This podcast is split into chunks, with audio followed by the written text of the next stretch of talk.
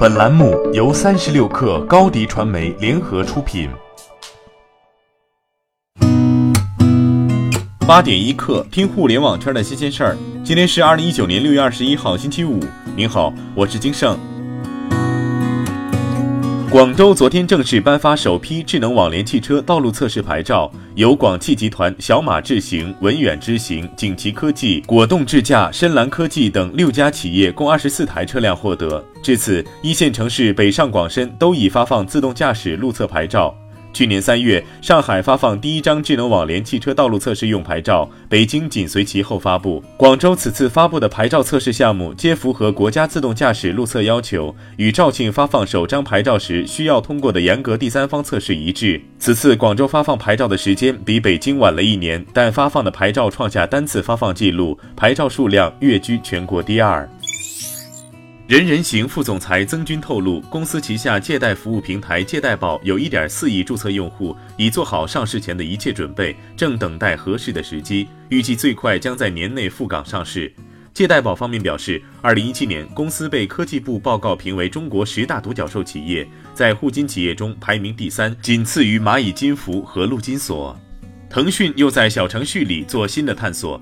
深圳市腾讯计算机系统有限公司开发了一款名为“合群”的小程序，这也是继视频小程序“看一看”职场人的短评论社区头牌观点后，腾讯又开发的一款短内容社区。合群小程序的 logo 是一个音符的形状，打开小程序后会看到可以上下滑动切割的页面，歌曲播放的时候可以显示两行歌词，也会看到类似于视频动态里冒泡的小泡泡。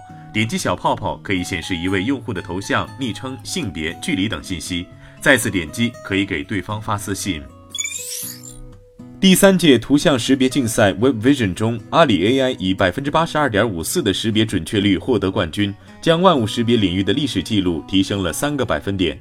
这一竞争由谷歌、美国卡耐基梅隆大学、苏黎世联邦理工大学等机构联合全球视觉技术领域顶级学术会议 CVPR 发起，要求参赛的 AI 模型将一千六百万张图片精准分类到五千个类目中。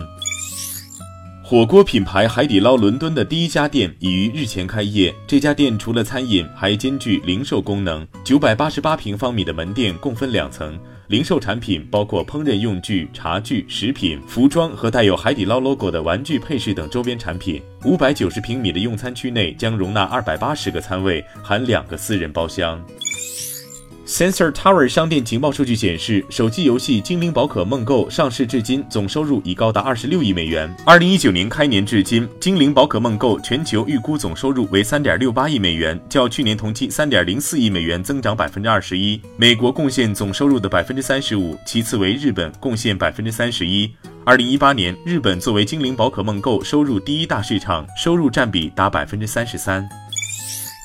据 Electronic Times 报道，三星显示已经向苹果公司寻求财务补偿，因为 iPhone 手机柔性 OLED 面板的实际出货量未达到苹果在合约中的初步估计水平。三星显示，根据苹果要求扩大了 OLED 面板制造工厂，但对 iPhone 10和其他型号的需求低于预期，导致三星显示亏损。苹果提供了多种选择，包括在苹果其他产品采用三星显示的 OLED 面板，而非财务补偿。两家公司仍在讨论中。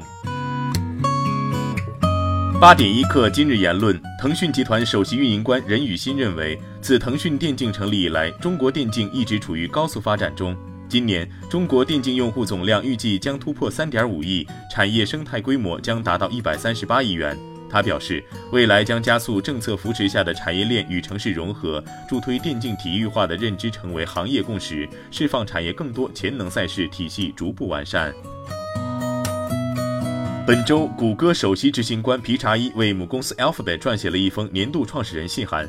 他表达的意思是，谷歌希望帮到用户。他写道：“我们的产品旨在从各方面来节省你们的时间。”他用谷歌翻译和智能写作等功能举例。我们最有用的产品之一是 YouTube。他指出，人们在 YouTube 上观看所有有用的教育指导视频。好，今天咱们这期聊到这儿。责编：彦东，我是金盛。八点一刻，咱们下周见。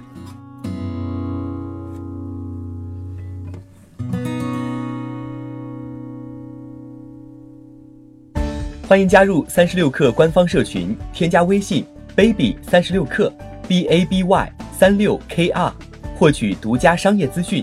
听大咖讲风口，聊创业，和上万课友一起交流学习。